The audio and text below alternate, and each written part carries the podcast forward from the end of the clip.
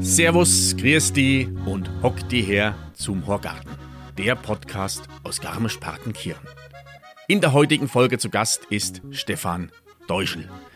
Mit Stefan habe ich das bewegendste Gespräch gehabt, seit es den Horgarten-Podcast gibt. Wir sprechen über sein Leben, welches durch einen tragischen Unfall eine abrupte Wende nahm. Stefan war Soldat bei der Bundeswehr und in einem Auslandseinsatz und wurde dort Opfer eines Bombenattentäters. Dadurch verlor er in der Folge beide Unterschenkel. Wir sprechen über die Zeit im Klinikum und in der Reha, wie er da wieder Lebensmut gewonnen hat, welche Bedeutung seine Familie dabei gespielt hat und immer noch spielt und wie er sich mit seinem neuen Leben, mit seiner neuen Lebenssituation zurechtgefunden hat und wie er über den Sport immer wieder neuen Lebensmut gefunden hat. Sei es beim Skifahren, sei es beim Langlaufen, beim Radlfahren oder jetzt auch beim Kanu- und Kajakfahren. Und wir sprechen auch darüber, wie er sich ehrenamtlich engagiert, um Menschen, die ein ähnliches Schicksal haben, dazu zu motivieren, wieder in die alten Sportarten zurückzukommen oder auch ihre Familien damit einzubinden. Ein Gespräch, welches anfangs wirklich sehr emotional ist und umso mehr wir zu seinen Hobbys kommen, eine brutale Leichtigkeit gewinnt. Freut euch auf ein emotionales, bewegendes, inspirierendes und motivierendes Gespräch zugleich. So, und jetzt wünsche ich euch viel Spaß beim Zuhören. Jetzt, liebe Leidern, sagt er, horch's gut zu, sagt er, Neuigkeiten, sagt er, gibt's grad nur, sagt er, was die Leute reden, sagt er, und was deren, sagt er, kind's beim Horgarten hören. Der heutige Gast im Horgarten ist der erste Gast, der mich nach der Vorbesprechung schon unwahrscheinlich nachhaltig beeindruckt hat. Wir sprechen über sein Leben, einen Sportsmann, der in den Bergen aufgewachsen ist, dem die Berge immer noch unwahrscheinlich viel bedeuten, bis hin zu seiner Geschichte, wie er sein Leben organisiert hat, mit ja, nach einem schrecklichen Unfall und er seinen Weg wieder zurückgefunden hat ins Leben, den, den Weg zurück in den Sport oder durch den Sport in das Leben zurück, mit jemandem, von dem die Aussage stammt, ich schaue nicht zurück, ich schaue nach vorn. Ich freue mich auf die nächsten Minuten und auf das tolle Gespräch mit dir. Herzlich willkommen, Stefan Deuschel. Servus David, schön, dass du da bist. Vielen Dank für die Einladung und auch, dass wir unser Gespräch jetzt führen können. Wir haben ja ein, etwas länger gebraucht, dass wir uns zusammengefunden ja. haben. Ähm, ich habe es ja gerade schon in der Anmoderation gesagt, die ja etwas getragener war als die sonstigen. Deine Geschichte, dein Leben habe ich ein Stück weit mitverfolgt. Wir hatten gerade eben nochmal das Gespräch gehabt oder nochmal kurz vorher gesprochen. Es war die Sportlerehrung 2007. Da haben wir das erste Mal Kontakt gehabt. Da hattest du einen, den Motivationspreis bekommen. Ähm, die Geschichte dazu, wie du zum Motivationspreis gekommen bist, werden wir in den nächsten Minuten auf jeden Fall erörtern. Ähm, ich überlege gerade, wie wir am besten anfangen. Ähm, deine Zeit, du bist in Garmisch-Partenkirchen geboren, du bist hier aufgewachsen und was liegt da ferner oder was liegt da näher, als auch hier die Berge und sowas sich zunutze zu machen? Richtig, also wie gesagt, ich bin hier in Garmisch-Partenkirchen geboren, äh, lebe eigentlich auch seitdem in Garmisch-Partenkirchen mit einer kleinen Unterbrechung von eineinhalb Jahren, da habe ich in Monau gewohnt, aber ansonsten Garmisch-Partenkirchen, meine Berge, meine Heimat, da fühle ich mich wohl und da gehe ich nicht mehr weg. Und das, dementsprechend hat mich das natürlich auch in meinem, in meinem Sport, in meinen Hobbys äh, ein bisschen geprägt. Dass du hier nicht mehr weggehst, das kann ich sehr gut nachvollziehen. Geht mir genauso. Ja. Ja, du hast gerade gesagt, du hattest mit einer anderthalbjährigen Unterbrechung in, in Murnau gelebt. Warum du nach Murnau gekommen bist, diese Geschichte ist sehr, sehr tragisch und ähm, zugleich aus deinem Munde brutal motivierend, wie du mit der Situation umgegangen bist. Also das Tragische ist, es gab einen schweren Unfall während eines Einsatzes in, in Kabul. Genau, in Afghanistan. Das war 2005. Also ich bin ja nach meiner Ausbildung zum Kfz-Mechaniker bin ich ja dann 1987 zur Bundeswehr gekommen. Habe dann dort die Ausbildung durchlaufen zum Kfz-Panzer-Instandsetzungsunteroffizier. Später dann zum Kfz-Panzer-Instandsetzungsfeldwebel mit Meisterausbildung im Kfz-Handwerk. Und äh, während einer der vielen Umstrukturierungen der Bundeswehr äh, wurde dann meine Instandsetzungseinheit aufgelöst und ich wurde dann nach Murnau zu die, zu die Feldjäger versetzt und zuerst dort eingesetzt als äh, Schirmmeister, zuständig für den kompletten Fuhrpark der Feldjäger.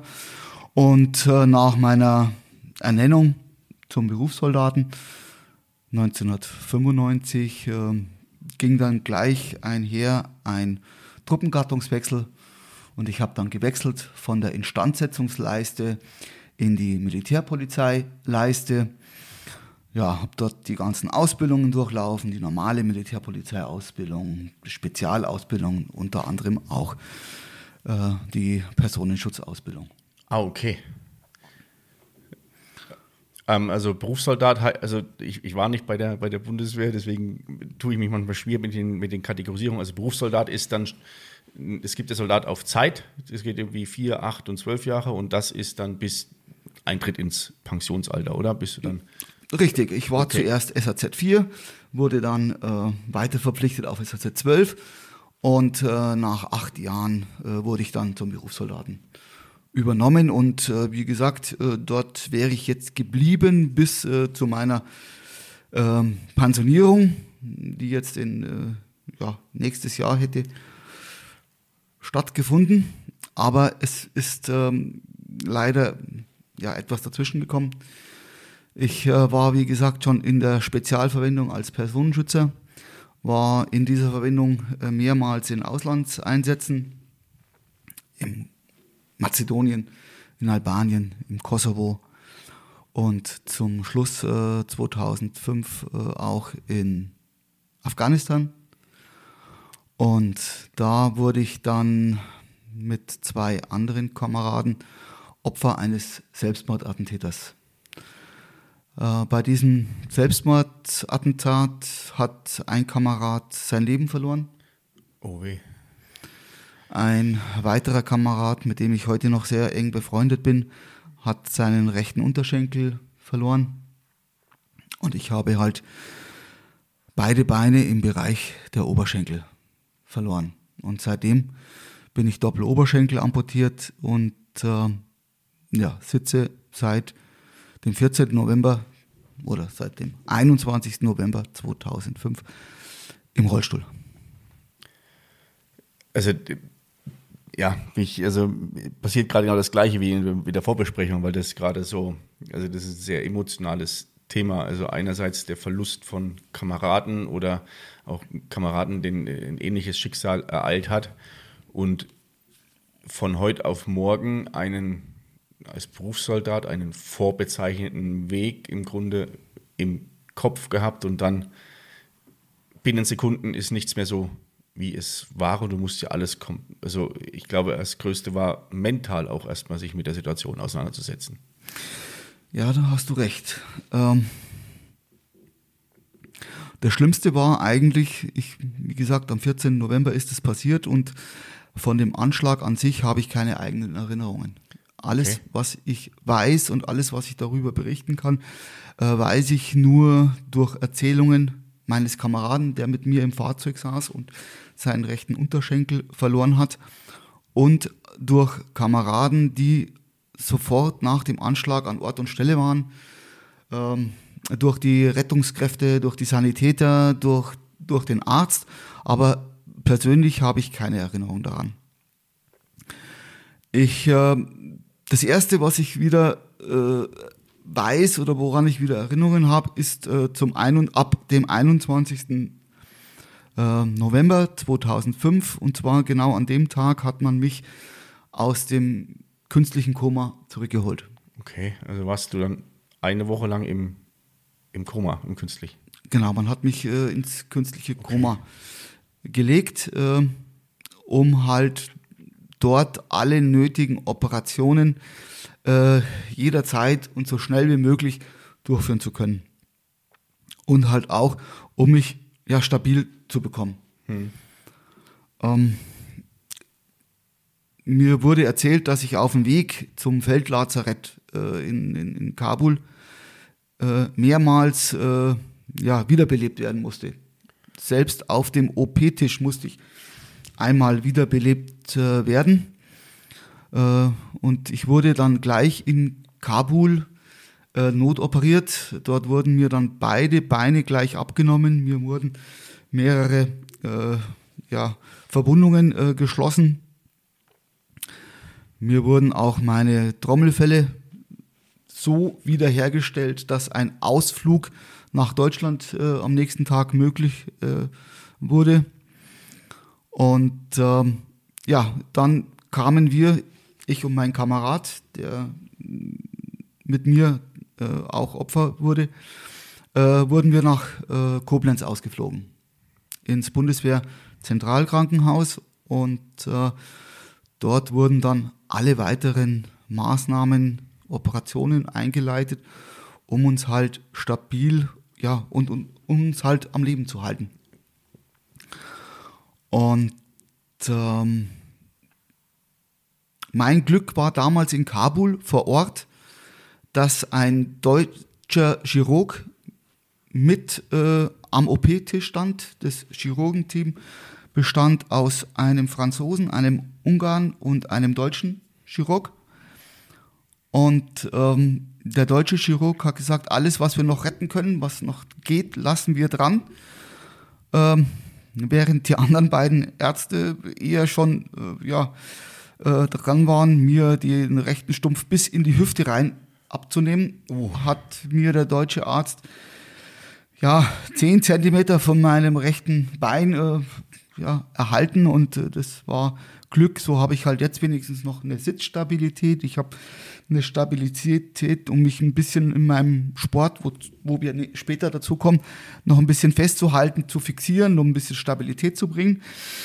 Ähm, aber wie gesagt, das passierte dann in Kabul, später dann bis zum 21. November alles, alle weiteren Operationen, unzählige Operationen, äh, waren dann in Koblenz. Und am 21. November war ich von den Vitalfunktionen her so wieder fit, dass äh, der Arzt dann äh, entschieden hat, ja, mich aus dem Koma zurückzuholen. Ja, und das äh, passierte dann und ähm, ich hatte da Albtraumsequenzen. Ich bin dann langsam aufgewacht und meine Frau war dann auch mit am Bett und äh, ja, sie wollte mich küssen und ich habe gesagt, äh, no kiss, I have a wife. Hab dann meine Frau auch weggeschickt, habe ich gesagt, geh weg, du, du, du, du behinderst äh, die Rettungskräfte. Ich, wie gesagt, es war alles, alles wirr. Und äh, ja, und es hat sich halt über Stunden hin hingezogen, bis ich dann ja einigermaßen ja wieder aus dem Koma erwacht bin und ich habe dann am, das muss dann der 22. oder der 23.11. gewesen sein, da habe ich dann die Schwester gebeten, sie mögen mir doch bitte meine Stiefel ausziehen. Sie mögen mir doch bitte meine Stiefel ausziehen und meine Beine hochlegen. Ich hatte immer das Gefühl, ich hatte zu enge, ich hätte meine Stiefel zu eng geschnürt und das hat so gebrannt, so gerieben. Ja, ja. Und ähm, ja, dass meine, meine, meine Beine ab Knie so nach unten geklappt werden, als wenn man auf dem Tisch liegt und mit dem Rücken und mit dem Hintern auf dem Tisch und die Beine hängen so runter. Dieses Gefühl hatte ich und ich habe dann die Schwester halt eben angesprochen und gesagt, bitte zieht mir doch endlich die Schuhe aus und legt mir die Beine hoch. Sie hat dann nur gesagt, naja, das muss im Moment noch so sein, ähm, aber bald äh, werden sie das ändern. Ja, und es war halt dann auch der Zeitpunkt äh, für den Arzt, mir zu sagen, im Moment, äh, da ist mehr wie nur Schuhe ausziehen und Beine hochlegen. Und ähm, der Arzt hat halt hin und her überlegt, äh, wie er mir dann das beibringen soll, beibringen kann. Und äh, meine Frau und meine zwei Söhne waren auch im Krankenhaus und der Arzt hat sich längere Zeit mit meiner Frau unterhalten. Und meine Frau hat ihm ganz klar gesagt, also wenn Sie da in Ihrem weißen Kittel als Arzt vor ihm stehen und ihm das erklären, dann glaubt er Ihnen das nicht. Ähm, der Stefan ist jetzt noch im Einsatz. Der Stefan glaubt, er ist jetzt noch in Afghanistan und das sind alles nur uniformierte militärische Vorgesetzte. Äh, es wäre besser, wenn, wenn Sie Ihre militärische Uniform anziehen, dastehen mit äh, Dienstgradabzeichen und für ihn erkennbar als militärischer Vorgesetzter und ihm dann aber auch das knallhart so sagen, was Sache ist. Und alles andere würde er ihnen nicht abnehmen. Und ja, so war es dann auch. Der Arzt kam zu mir ans Bett in seiner Uniform mit seinen Dienstgradabzeichen, Oberfeldarzt, und hat mir dann ganz klar gesagt, es gibt keine Schuhe mehr auszuziehen. Es gibt keine Beine mehr, die man hochlegen kann. Ich bin Opfer eines Sprengstoffattentäters geworden und habe dabei äh, meine beiden Beine verloren und er hat mir dann die Bettdecke weg und da habe ich dann das erste Mal gesehen, dass ich wirklich keine Beine mehr habe und der linke Stumpf überhalb des Knies nur noch da ist und rechts, wie gesagt, nur noch 10 Zentimeter. Ja, das Hören an sich fiel mir von Haus aus schwer, weil ich ja Tamponagen noch im Ohr hatte wegen der OP. Sprechen fiel mir auch sehr, sehr schwer, weil ich ja lange Zeit intubiert war. Äh, und da haben sich ja die Stimmbänder ein bisschen zurückgebildet, also erschlafft und ich konnte kaum sprechen, kaum hören. Äh, in jeder Körperöffnung hatte ich eigentlich äh, einen Zugang, hatte Schmerzen, mein, mein, mein ganzer Mund war voll mit Herpesbläschen und hatte gebrannt und ja, ich habe mir halt dann gedacht, boah, wenn das mein Leben ist, wenn, wenn, wenn ich dann so wirklich bis zum Rest meines Lebens leben muss, dann ist das für mich kein lebenswertes Leben. Und ähm, ob ich dann so noch leben möchte, war, ja, war, das, das konnte ich mir nicht vorstellen. Und das war, nachdem ich von den Vitalfunktionen her eigentlich fit war und ich über dem Berg war, äh, hat aber dann mein Kopf gesagt, nee, so willst du nicht leben. So, äh, so stark hatte das also hat dich das auch in alle Bereiche beeinflusst. Genau, das hat mich in allen Bereichen beeinflusst. Du bist, ich hatte Gedanken plötzlich, du bist kein Mann mehr, du bist kein, kannst kein Familienvater mehr sein, du bist kein Vater mehr, du kannst dich mit deinen Söhnen, du kannst dich mit deinen Söhnen nichts mehr machen, du kannst keinen Sport mit deinen Söhnen treiben, du bist kein Soldat mehr, du kannst deine Familie nicht mehr ernähren. Äh, du bist selbst kein Mann mehr, du kannst ja nichts mehr, bist ewig auf Hilfe angewiesen, willst du noch so leben? Äh, also diese ganz, diese Gedanken gingen mir durch den Kopf und mein Kopf hat irgendwann gesagt, nein, so, so willst du nicht leben. Und das waren dann, es, es folgten dann die, die schlimmsten 24 Stunden, weil mein Kopf gesagt hat, du willst so nicht mehr leben. Und äh, ich eigentlich von mir von Stunde zu Stunde, obwohl ich fit war, obwohl meine Herzfunktion, meine, meine ganzen Vitalfunktionen äh, funktioniert haben, kein Lebensmut und kein Lebenswillen mehr hatte. Und ähm, in dieser Zeit ist dann der Arzt zu meiner Frau und hat gesagt, wir wissen nicht, ob wir ihren Mann über die nächsten 24 oder 48 Stunden bringen. Oh Gott. Ähm, es wird an der Zeit, dass er ja einen ja, einen Push bekommt, einen, einen, einen Weckruf. Vielleicht hilft es ihm und es wird Zeit, dass vielleicht äh, auch die Söhne äh, ans Bett gehen, kommen und halt vielleicht nochmal mit ihrem Vater das letzte Mal ja, sprechen. Ja, und dann hat man halt in Absprache mit dem Arzt, in Absprache mit dem Psychologen in Absprache auch mit meiner Frau entschieden, dass meine Söhne zu mir ans Bett kommen.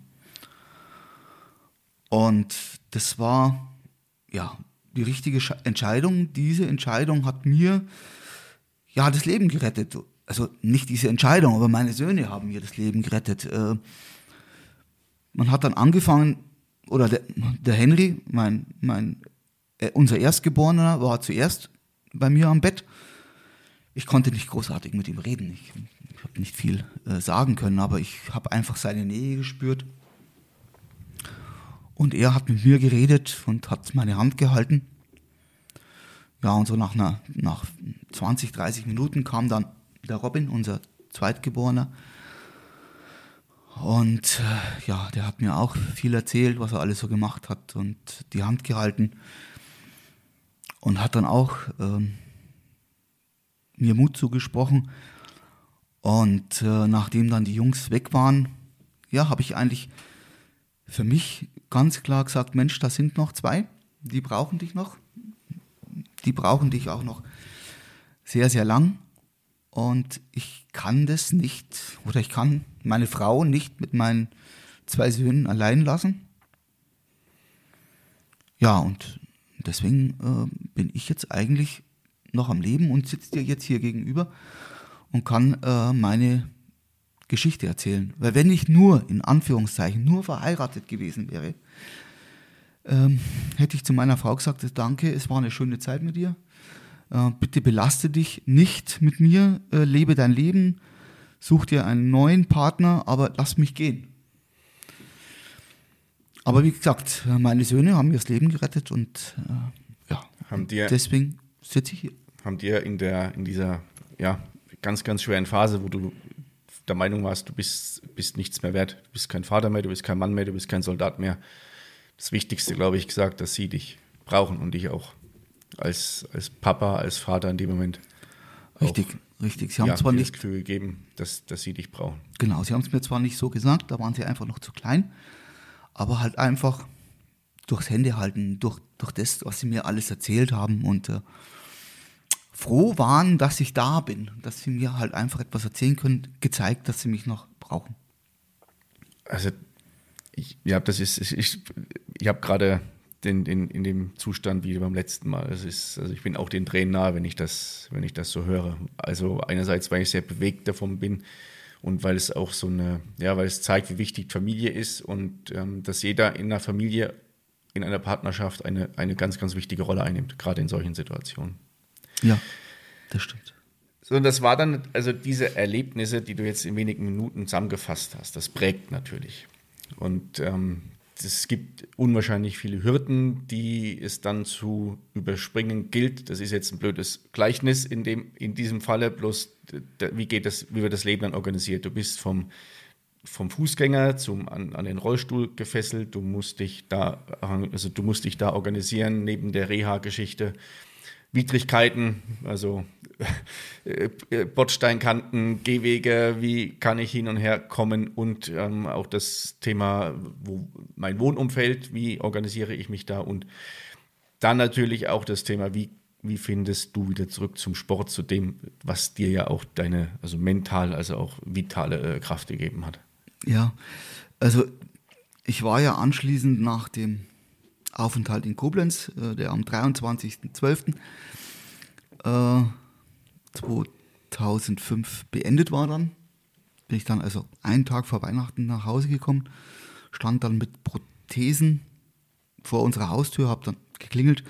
Die Jungs haben dann aufgemacht und es war eines unserer ja, emotionalsten Weihnachtsfeste überhaupt. Ähm, gleich äh, noch zwischen Weihnachten und Neujahr bin ich dann zur Reha nach Murnau ins Unfallkrankenhaus gekommen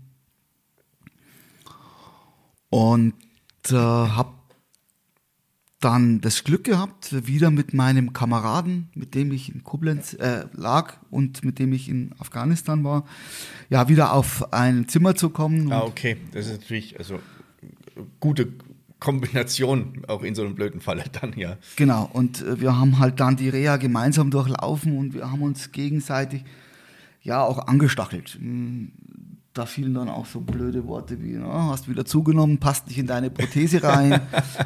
Oder bring mal deinen Arsch hoch, schwing deinen Arsch in den Rollstuhl und äh, rühr dich, mach was.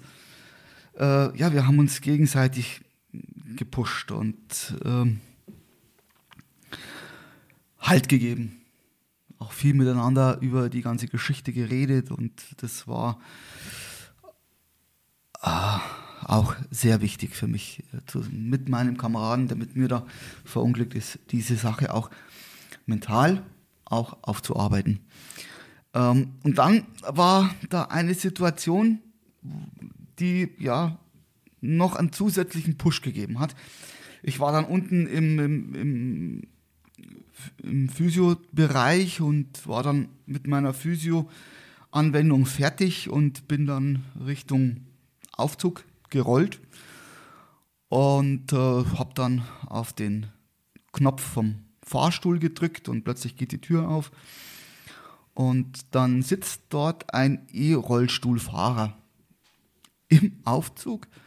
Der konnte seinen E-Rolli also nur mit, mit, mit dem Kinn bedienen, mit über Joystick. Ja, und der saß da ganz hilflos drin und gesagt, ja, super, dass einer endlich mal kommt.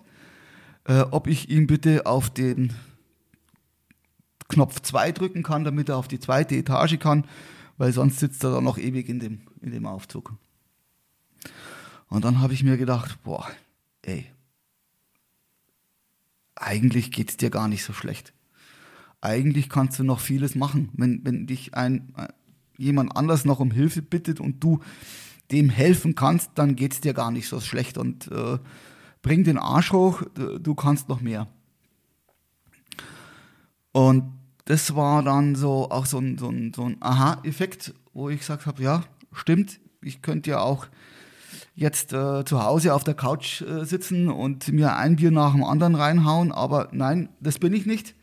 Ich will äh, etwas äh, noch erreichen, ich will leben, ich will, auch wenn es ein, ein sehr beschwerlicheres Leben ist, aber es ist mit Sicherheit ein schönes Leben und man kann noch vieles erreichen. Und äh, ich habe es ja auch gesehen, was man alles erreichen kann. Gerade äh, 2006 liefen ja dann die Paralympischen Spiele auch in Turin. Und habe dann auch die natürlich verfolgt, habe dann insbesondere hm, alpines Skifahren verfolgt. Ja, und dann habe ich gewusst, was ich machen will. Ich will wieder Sport machen, ich will wieder auf die Piste, ich will Alpinski fahren, ich will langlaufen, ich will Sport machen, äh, will wieder körperlich, soweit wie es geht, fit werden. Ja, und so bin ich halt dann auch ähm, zum Sport gekommen. Also körperlich fit, das also kann ich jetzt dir gegenüber sitzend auf jeden Fall bestätigen. Also du bist, stehst gut im, im Saft. Also ein recht, also nicht ein recht, ein sehr, sehr muskulöser, stabiler Oberkörper ähm, mit der auch davon zeugt, dass du unwahrscheinlich viel Sport treibst, um ja, fit, fit zu bleiben. Und ja, jetzt gerade so noch so ein Bild, also das Skifahren ist, Langlauf, Fahrradfahren, Kajakfahren, das hört sich im ersten Moment an wie ein Fußgänger, der viel Sport macht. Ja, richtig. Also Sport war ja als Fußgänger für mich schon äh, eine, eine wichtige Rolle, beruflich bedingt. Äh, klar, alpine Skifahren, Langlaufen, Laufen, Radfahren hatte ich noch nichts am Hut. Ein bisschen Surfen, ja. Aber war, wie gesagt, als Fußgänger schon sehr, sehr sportlich. Und äh, der Sport äh, hat mir dann plötzlich, nachdem ich in einem Rollstuhl saß, eine Aufgabe gegeben, eine Selbstbestätigung auch gegeben und gezeigt, was man trotz Behinderung alles alles leisten kann. Und ich habe angefangen mit Handbiken. Äh, es ging dann in den Monoski, habe dann gleich im Januar 2007, also man muss dazu sagen, ich war bis September 2006 in der Reha in, in Murnau und habe dann gleich 2007, nachdem ich raus war, einen Monoski-Anfängerkurs gemacht. Das war im Januar im Anfang März war ich im fortgeschrittenen Lehrgang und im April habe ich dann einen Kurs belegt, Einstieg in den Rennlauf. Ja. Mal ganz, ganz kurz vielleicht auch den, den Menschen, die zuhören, die sich unter Monoski nicht viel vorstellen können. Das ist im Grunde ist das eine ähm, Riesenslalomlatte mit einer brutal stabilen Bindung drauf und dann wird ein so eine, äh, was ist das, so eine Sitzvorrichtung aus Carbon wird da im Prinzip als Skischuhersatz einge, eingerastet und da sitzt du drin und kannst nur mit Verlagerung vom Körpergewicht den, den Ski, den Monoski steuern. Ja, so ungefähr. Also man, man muss sich an, an, an, an Motocross-Rahmen vorstellen, ohne Räder, ohne Lenkung, ohne alles, nur den nackten Rahmen mit dem Federbein. Äh, unten drunter eine Aufnahme, äh, vergleichbar mit einem Skischuh. Mhm. Der Ski, wie gesagt, vom Slalom bis zur 2,5 Meter Abfahrtslatte, egal was man runterspannt. Ähm, und auf diesem Rahmen eine, eine Schale, eine Sitzschale. Bei mir ist jetzt äh, das eine Carbon-Sitzschale, die meinen Stümpfen angepasst ist und ich sitze da eigentlich drin relativ fest, wie in einem fest äh, gezurrten oder festgeschnallten Skischuh. Hm. Damit ich halt über diesen, diese Sitzschale meine Funkt die, die Restfunktionen ähm, auf den Ski übertragen kann. Wie gesagt, es ist gefedert, ähm, so dass man halt auch springen kann, jede Bode Bodenwelle okay. äh, schlucken kann. Und äh, in den Händen rechts und links hat man Krücken stecken, also es schaut aus wie, wie so eine Krücke, äh, unten mit einem kleinen äh, Ski dran, äh, den sogenannten Flickflack und über einen Seilzug kann man von einer Schiebeposition in die Fahrposition wechseln.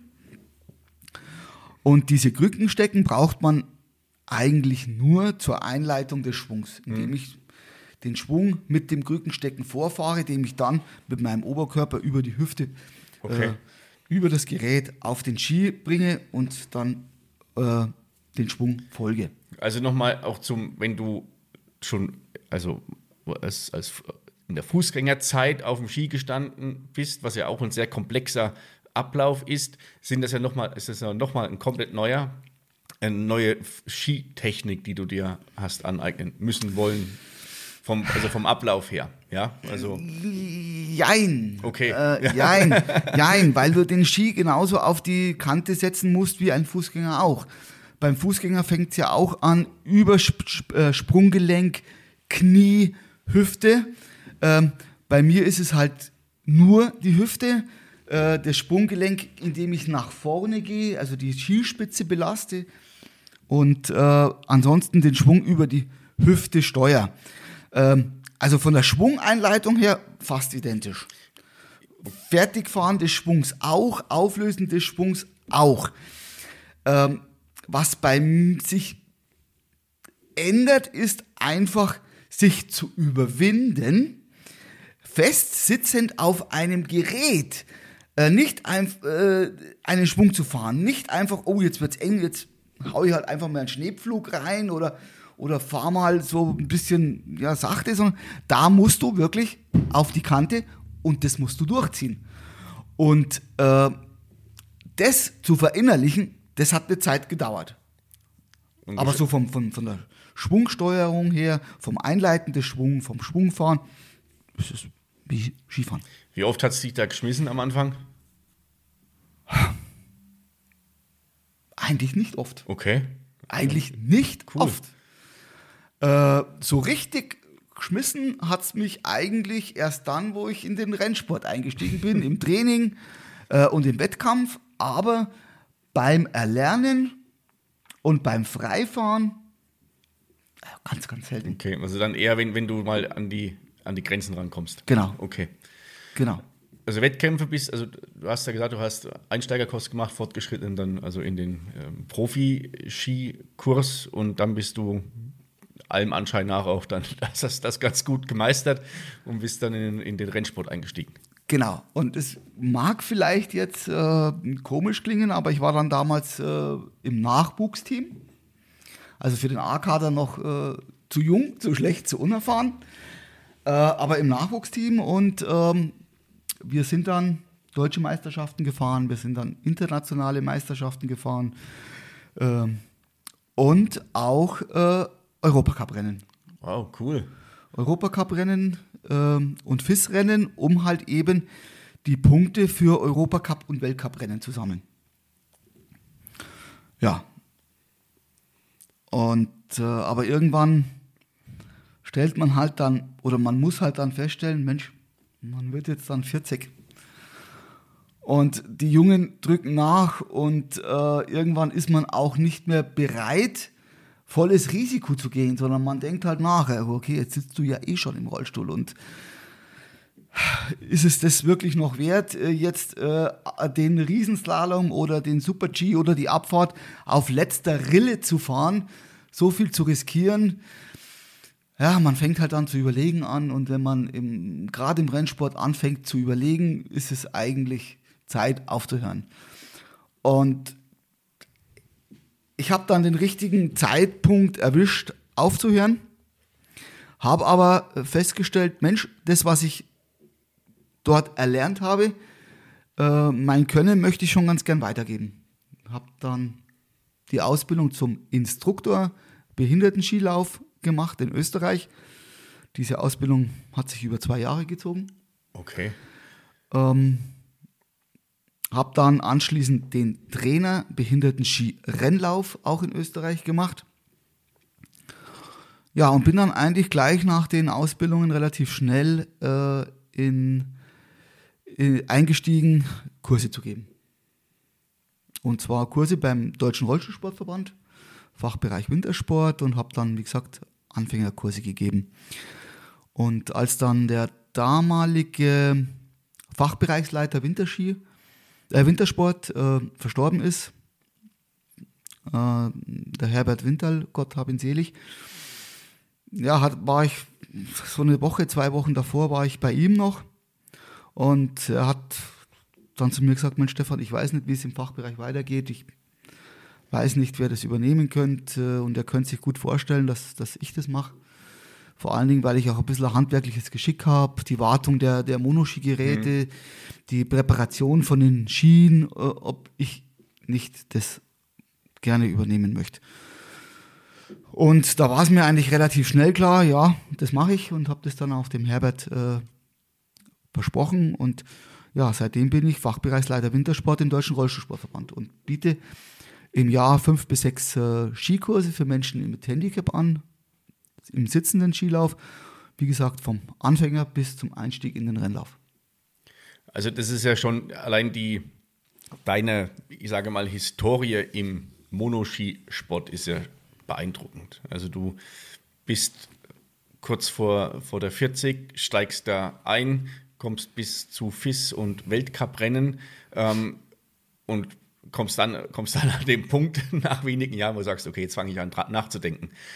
Ähm, das ist natürlich, also nicht natürlich, sondern von der, die, deine Lernkurve oder wahrscheinlich auch dein, dein eiserner Wille zu sagen, ich möchte mich da weiterentwickeln, hast du ja innerhalb von wenigen Jahren was geschafft, was ähm, als Quereinsteiger noch wohlgemerkt, was ja. andere, die möglicherweise von Geburt an oder viel, in viel jüngeren Jahren schon dann ähm, gehandicapt sind, die viel länger dahin arbeiten. Also ich glaube, damit hast du auch nochmal so eine, so, so eine Duftmarke gesetzt, die als Motivation für viele äh, da ist, die sagen, okay, ja. wenn, wenn der Stefan das, der hat das in der Zeit geschafft, da beiße ich jetzt auch ran. Und wenn du dann auch noch als, als Ausbilder und als Lehrbeauftragter den Jungen, sage ich mal, erhalten bleibst, das ist ja so ganz, ganz toll. Ja, es ist auch eine äh, Aufgabe, ähm, eine Tätigkeit, die mich unheimlich erfüllt wenn man ähm, ja, auf der Skipiste steht und dann Kindern, die im Rollstuhl sitzen, das erste Mal ja, zeigt, was sie eigentlich können. Und das erste Mal so Sport im alpinen Gelände, im Schnee, äh, an Orten, wo sie eigentlich mit dem Rollstuhl nie hinkommen können. Äh, ihnen da zeigen, was eigentlich möglich ist. Und wenn sie dann zum ersten Mal äh, äh ihre Erfolgserlebnisse haben und dann plötzlich ein, ein, ein Strahlen äh, vor dir, ein strahlender Junge oder junge, junger Mensch vor dir steht, äh, dann ist es besonders, äh, macht mich das stolz. Und vor allen Dingen, wenn man dann noch die Eltern sieht, die das für nicht für möglich gehalten haben und man der Familie etwas geschenkt hat. Und zwar eine Freizeitgestaltung im Winter. Ja. Obwohl der im Rollstuhl sitzt, kann man gemeinsam zum Skifahren gehen. Dann äh, erfüllt mich das. Äh, und äh, ja, macht mich, macht mich happy. Das macht mich echt glücklich und gibt mir sehr, sehr viel Freude. Und ich muss dazu sagen, ich mache das ehrenamtlich. Ich mache das ehrenamtlich. Und ähm, ja, das ist einfach eine, für mich eine unheimlich schöne, schöne Aufgabe. Deine ehrenamtliche Tätigkeit setzt sich ja auch weiter fort. Ähm, du hast ja oder hast geplant, jetzt aktuell steht es ja etwas auf der Kippe, die so eine Art Wintersportwoche, wo du mit ähm, Rollstuhl oder Menschen, die im Rollstuhl sitzen, eine Woche lang sämtliche Sportarten abdeckst, die, die möglich sind. Also Skifahren, ähm, Langlaufen war, glaube ich, mit dabei, Curling war mit dabei, Biathlon. ähm, Biathlon Und Sledgehockey, Ah, Eishockey. Eishockey. Ja, richtig. Ich habe diese Wintersportwoche letztes Jahr, also nein, 2002, 22, 2022 im Januar schon einmal angeboten. Und es war eine wunderschöne Woche und es war sehr, eine sehr erfolgreiche Woche. Und wie gesagt, wir hatten jeden Tag ein anderes Sportangebot. Wir haben angefangen am Montag mit Monoskifahren. Am Dienstag sind wir zum Langlaufen gegangen. Am Mittwoch waren wir dann äh, beim sogenannten Eissporttag. Wir haben die Gruppe halbiert und eine Hälfte hat äh, mit mir Sledgehockey gespielt. Die andere Hälfte war beim Curling, Wheelchair Curling. Am Donnerstag waren wir dann äh, beim Biathlon.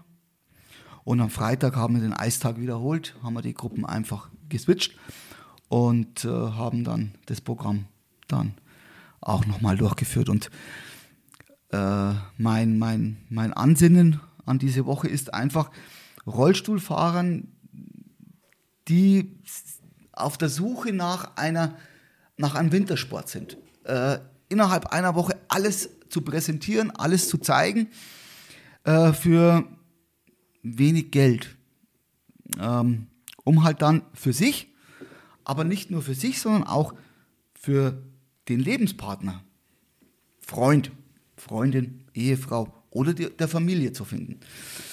Weil äh, wir haben dort auch das Angebot für, für die Begleitpersonen angeboten. Das heißt, wenn ein Rollstuhlfahrer äh, verheiratet äh, zu uns gekommen ist und dem seine Frau auch alles machen wollte, durfte und konnte die das bei uns auch. Selbstverständlich normales Fußgänger-Skifahren, Fußgänger-Langlaufen, Fußgänger-Curling, Fußgänger-Eishockey, Fußgänger-Biathlon. Äh, damit halt einfach beide sagen, weißt was, Langlaufen ist unser Sport, den machen wir gemeinsam. Oder Skifahren ist unser Sport, da gehen wir hin. Ähm, und zwar so, dass sie noch nicht viel Geld ausgeben müssen. Weil so ein Monoskigerät kaufen kostet, fängt bei 3200 Euro Einstiegsmodell an. Ein Langlaufschlitten 1600 Euro Einstiegsmodell. So ein Sledgehockey fängt bei 1000 Euro an. Also das ist, um etwas auszuprobieren, gleich was neu zu kaufen, relativ teuer. Und wenn man dann feststellt, nee, das ist es nicht, dann ist man ja viel Geld los und stellt fest, dass es doch nicht ist. Und ähm, wie gesagt, das war jetzt dieses Jahr im Januar ein Riesenerfolg. Die Leute waren total begeistert. Und ich habe es geplant für Januar 2023. Aber mh, so wie es ausschaut, äh, werde ich es absagen müssen. Der ein oder andere Sponsor,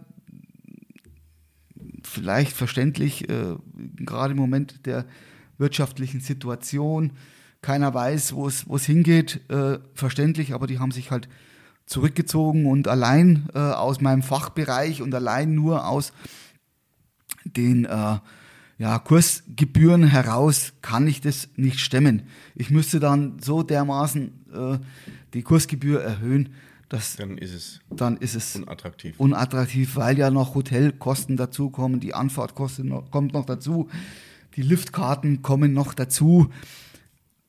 Ist dann auch unattraktiv und deswegen werde ich wahrscheinlich schweren Herzens äh, das jetzt äh, im Januar nicht anbieten können. Also ich werde dein, dein Facebook-Kontakt in die Shownotes mit äh, reinpacken. Und wenn jemand zuhört, der sagt, hey, das finde ich cool, was der Stefan macht oder was der Deutsche Rollstuhlsportverband macht und da irgendwie unterstützen kann oder jemanden kennt, dann meldet euch einfach beim Stefan. Wäre cool, wenn da vielleicht irgendwas zustande kommt. Genau. Meine Facebook-Seite ist wintersport.rollstuhlsport.de. Das packe ich alles in die Shownotes, dann findet das jeder. Das wäre super. So, Wintersport ist ja das eine große Thema von dir. Und du hast ja gerade erzählt, dass die, die Sportgeräte für gehandicapte Menschen relativ kostenintensiv sind. Es gibt aber eine Sportart, hast du mir erzählt, da fällt es gar nicht auf, dass du gehandicapt bist oder dass ein gehandicapter Mensch drinnen sitzt und damit einfach hast du auch mal für dich ein neues, völlig neues ähm, Spielfeld aufgemacht. Richtig, also damit habe ich vollkommen äh, Neuland betreten. Und das ist äh, der Kanusport. Der Kanusport, das war auch aus einem Winter, also, also Trainingslager für den Winter. Und zwar Trainingslager im Sommer, Vorbereitung auf die neue Wintersaison, hatten wir dann eine Woche Kanufahren, Flachwasserfahren in Oberschleißheim auf der Regatta. Und zuerst habe ich mir gedacht, na, was soll denn das? Wir sind da mit so, so ja, so Touren, Kanus gefahren, sehr breit, sehr schwer, sehr mühselig und oh, da zwei Kilometer raufpaddeln, zwei Kilometer runter. Das ist ja gar nichts. Also das, das gefällt mir gar nicht. Also ich war da naja, ich habe es gemacht, weil es zu unserem Vorbereitungsprogramm gezählt hat und weil man schon gemerkt hat, jawohl, es werden andere Muskulaturen mal beansprucht und vom, vom Trainingseffekt her, ja, alles gut. Aber Spaß hat mir das keiner gemacht. Das war sehr, sehr, sehr, sehr mühselig. Aber der, der Para-Kanu-Beauftragte des, äh, des Bayerischen Versehrtensportverbandes hat irgendwo, der uns da begleitet hat, der hat irgendwo in mir dann Talent gesehen. Vom Bewegungsablauf her, von der Kraft, die ich da auf, aufs Wasser gebracht habe. Und er hat mich dann angesprochen. Er sagt, Stefan, kannst du dir nicht vorstellen, äh, das auch im Sommer zu machen und vielleicht den einen oder anderen Wettkampf zu bestreiten? Und ich sage, naja, weißt du was, also ich finde das ja echt langweilig, also mit diesen Booten und so. Na, der sagt, naja, komm mit, ich zeig dir was. Und dann sind wir in, in die Bootshalle und dann hat er mir halt Parakanu-Rennkanus gezeigt. Die waren wesentlich leichter, die waren wesentlich schmaler, wesentlich länger. Und dann hat er gesagt, komm, wir steigern. Also du, du gehst jetzt nicht gleich in ein Rennboot, Pararennboot, sondern du gehst so in die, wir, wir, wir werden schmäler, schmäler, schmäler und irgendwann bist du dann in dem Rennboot und aber versuch's erstmal. Und ja, und von, von, von Boot zu Boot wo ich dann gemerkt habe, boah, das ist ja richtig spritzig, boah, das ist ja richtig schnell. Und da, wenn ich äh, was, äh, wenn ich da anziehe, da, da passiert was. Ja, ist dann irgendwann so, ja, der Funke übergesprungen. Und als ich dann in einem Parakano-Rennboot gesessen bin, nach, was weiß ich, wie oft reinfallen, weil es einfach so wackelig ist und weil ich noch so wahnsinnig meine, meine Kraft noch nicht unter Kontrolle habe. Ich habe ja. einfach gezogen und dann, äh, ja, bin ich ein paar Mal reingefallen, aber äh, bin dann immer sicherer geworden und habe dann gemerkt, boah, ey, das ist ganz schön schnell. Und du kannst da wirklich was, was erreichen. Bin ich halt äh, zum Kanu, Parakano-Rennsport gekommen. Und bin dann, ja, äh, dann hat er gesagt, ja, hier, da und da sind äh, Sichtungslehrgänge, hier und da sind Sichtungsrennen. Er würde mich ganz gern melden, ob ich Interesse habe. Und dann habe ich gesagt, klar, mache ich.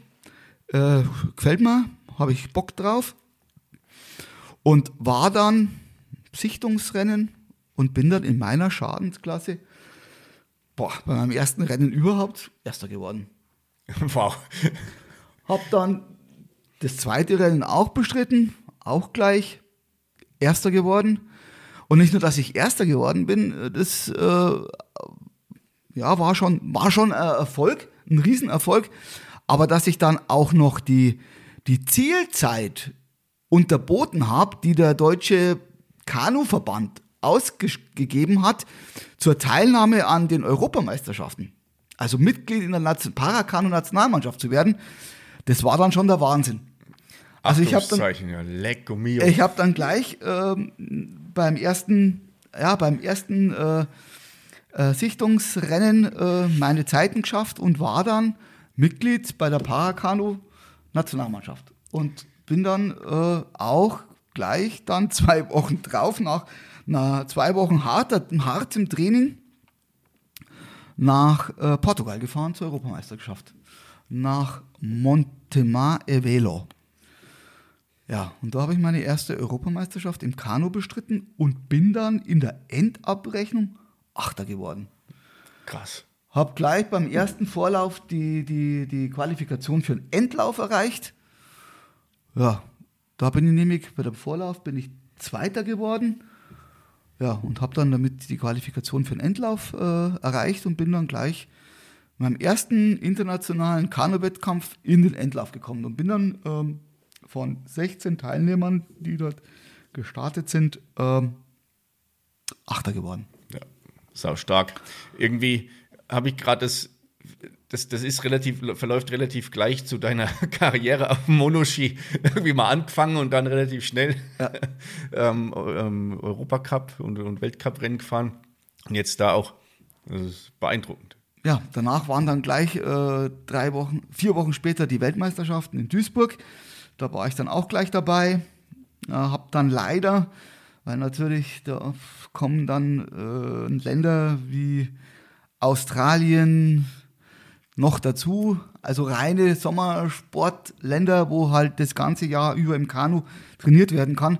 Da habe ich dann den Endlauf leider nicht erreicht, aber ich bin dann in der Endabrechnung auch noch, äh, ja, für das erste Jahr guter Zwölfter geworden und äh, ja, und da hat mich dann das Kanu-Fieber gepackt und bin dann mehrere oder dreieinhalb Jahre, drei, dreieinhalb Jahre Kanu, Rennsportrennen, Weltmeisterschaften und Europameisterschaften.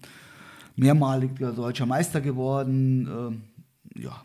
Also auf Regattastrecken und im Wildwasser bist du ja noch unterwegs, gell? Im Wildwasser bin ich auch noch unterwegs, ja, das äh, ergab sich dann ja, so aus. Wie so, ja, aus Versehen mal reingesetzt und dann auch wieder irgendeine Zeit gefahren wahrscheinlich. Richtig, aus Versehen mal reingesetzt. Also äh, der, der, der, der Paracano-Beauftragte vom äh, Bayerischen Versehrtensportverband hat gesagt, ja, pass auf, ich komme ja eigentlich aus dem Wildwassersport und ähm, weil ja gerade viel Rumpfstabilität, Gleichgewicht halten, äh, spielen mit den Wellen. Auch im Flachwasser kann dann mal eine Welle kommen und äh, die, das Steuern, weil ich kann ja nicht mit meinen Beinen steuern, ich habe ja keine. Äh, ich muss das ja alles über den Rumpf machen. Äh, ob ich nicht vielleicht auch mal rein für Training ins Wildwasser steige. Ja, ich, ich glaube, ich weiß schon, was kommt. und dann bin ich ins Wildwasser rein und fand es irre fand das irre im Wildwasser und äh, habe mich dann auch gleich ins Wildwasser verliebt und habe mich, wie gesagt, äh, richtig in den Kanusport verliebt. Und nicht nur, weil ich den sportlichen Erfolg habe, hatte, äh, sondern weil es einfach der Wahnsinn ist, weil man als, auch als äh, Sportler mit Handicap ein ganz normales Sportgerät nutzen kann. Äh, das für jeden gleich teuer ist äh, und für jeden gleich ausschaut. Und wenn ich aus dem, erst wenn ich aus dem Boot aussteige, sei es aus dem Rennkanu oder aus dem Wildwasserkanu, sehen andere Leute, dass ich eigentlich ein Handicap habe. Auf dem Wasser. Während ich sie im Flachwasser verblas oder im Wildwasser bei, einer, bei einer Stelle wegfahre, wo sie eigentlich nicht durchkommen, äh, das nicht auffällt, weil wir haben die Spritzdecke drüber und fertig und keiner sieht. Erst dann, wenn ich aussteige, äh, dann, äh, oh, du hast ja äh, Wahnsinn. Die Blicke, und ich Dann die Blicke sehen. und ja, und das ist einfach, das ist einfach geil. Und wie gesagt, ich fahre gern Monoski, ich fahre gern, gehe gern zum Langlaufen, ich gehe gern zum Handbiken, aber überall brauche ich halt ein speziell für mich angefertigtes Sportgerät mhm. und somit sieht auch jeder sofort, oh, da kommt ein Handicap-Sportler äh, die finden alle die Leistung toll, keine Frage. Aber ich, ich will ja bei der Ausübung meines Sports nicht so auffallen. Ich will ja durch, meine, durch mein Können, durch meine Leistung ähm, überzeugen. Und das ist halt das, was beim Kanu halt schon äh, anders ist. Wenn halt keiner was sieht, nur deine Leistung äh, zählt und ja, und du wie jeder andere halt auch die gleiche Ausrüstung nutzen kannst. Ja. Klar muss ich natürlich ein bisschen an meinem Sitz was verändern. Aber den Sitz, den sieht keiner. Da ist die Spritzdecke drüber, fertig. Ja, echt cool. Du, sieht, also du, hast, du merkst ja gerade, was für eine Freude hier entsteht, wenn du Ja. da, davon berichtest. Du Stefan, wir haben jetzt ein Problem. Wir sind weit über die Zeit. Oh. Ja? Was aber kein Problem ist, weil wir haben ja schon vermutet, dass es etwas länger, Länger dauern geht. kann. Ja. Ähm, bloß nichtsdestotrotz äh, werde ich jetzt das mal, oder kommen wir jetzt mal langsam, langsam dem, dem Ende entgegen. Es gibt ja noch ein kleines Geschenk für meine Gäste im Horgarten. Und zwar gibt es ja die, den Titel der, der Episode, was ich mir vorbehalte. Und es gibt eine Beschreibung Ja. zur Episode. Das kann ein, eine Lebensweisheit sein, das kann ein Aufruf sein oder irgendein Zitat. Und das darf der Gast beisteuern. Ja. Da gibt es mehrere Zitate, die, die, die so mein, mein, mein, mein Lebensmotto widerspiegeln. A, ich schaue nur nach vorne, nie zurück. Äh, geht nicht, gibt's nicht. Die zwei Zitate, äh, das sind eigentlich so meine Lebensmotto. Also nachdem wir uns ja schon ein bisschen ausgetauscht haben oder ich auch noch ein paar Interviews von dir gelesen habe, äh, finde ich diese, diese Aussage, ähm, schau nach vorne und nicht zurück und auch gerade im Nachgang zu diesem Gespräch passend, obwohl das andere auch dazu passt. Ich packe einfach beide mit rein. Ja, Dann haben wir das geschafft. Ja, das, das, das passt. Das passt zu mir. Äh, wie gesagt, ich, ich schaue immer nach vorne. Und äh, erst wenn ich feststelle, es geht wirklich nicht, es klappt halt einfach nicht, ja, dann geht es halt nicht. Aber davor probiere ich es immer. Ja, und dann probierst du es zufälligerweise und dann wird es irgendwie auch packen. wird's auch Genau. klappen. Es wird passend gemacht.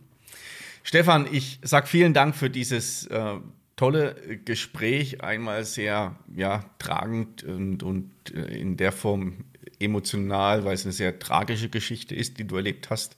Und zugleich auch dann diese, die Leichtigkeit, die Freude, die du ausstrahlst, wenn du über die Themen erzählst, die dir jetzt Spaß machen, die dir Freude machen, sei es für dich selber dein Sport oder wie du auch ähm, ja, Gleichgesinnten oder Menschen, die ein ähnliches Schicksal teilen wie du, Mut machen kannst und auch motivieren kannst. Das sind zwei, irgendwie zwei große Worte, die für, bei, in unserem Gespräch bei mir immer so aufploppen. Das ist Motivator und Mutmacher. Und bewahre dir das, bleibe gesund, find noch ein paar Sportarten, die du noch nicht so auf dem Schirm hast. Äh, ich habe keinen Platz mehr im Keller. Ah, okay, dann Bogenschießen vielleicht noch. Ja, Aber ist das mir wird zu statisch. ja. Nein, nein. Ja, David, ich, ich danke dir, dass du äh, mir die Möglichkeit äh, gegeben hast, mich, äh, ja, mich vorzustellen und mich zu präsentieren. Und ja, danke dir für das nette Gespräch. Ich danke dir nochmal für das Gespräch und die tolle Geschichte. Mai war das eine schöne Horgartenheit. Ich hoffe, es hat euch gefallen und ihr habt ein wenig auch mal euren Blickwinkel vielleicht verändern können. Und wenn ihr in, in einer Situation seid, in der ihr meint, es geht nicht weiter, dann erinnert euch an die Worte und an die Geschichte vom Stefan. Es geht immer weiter und schaut nach vorn, denn da wird's schön. Wir hören uns beim nächsten Mal. Servus, euch.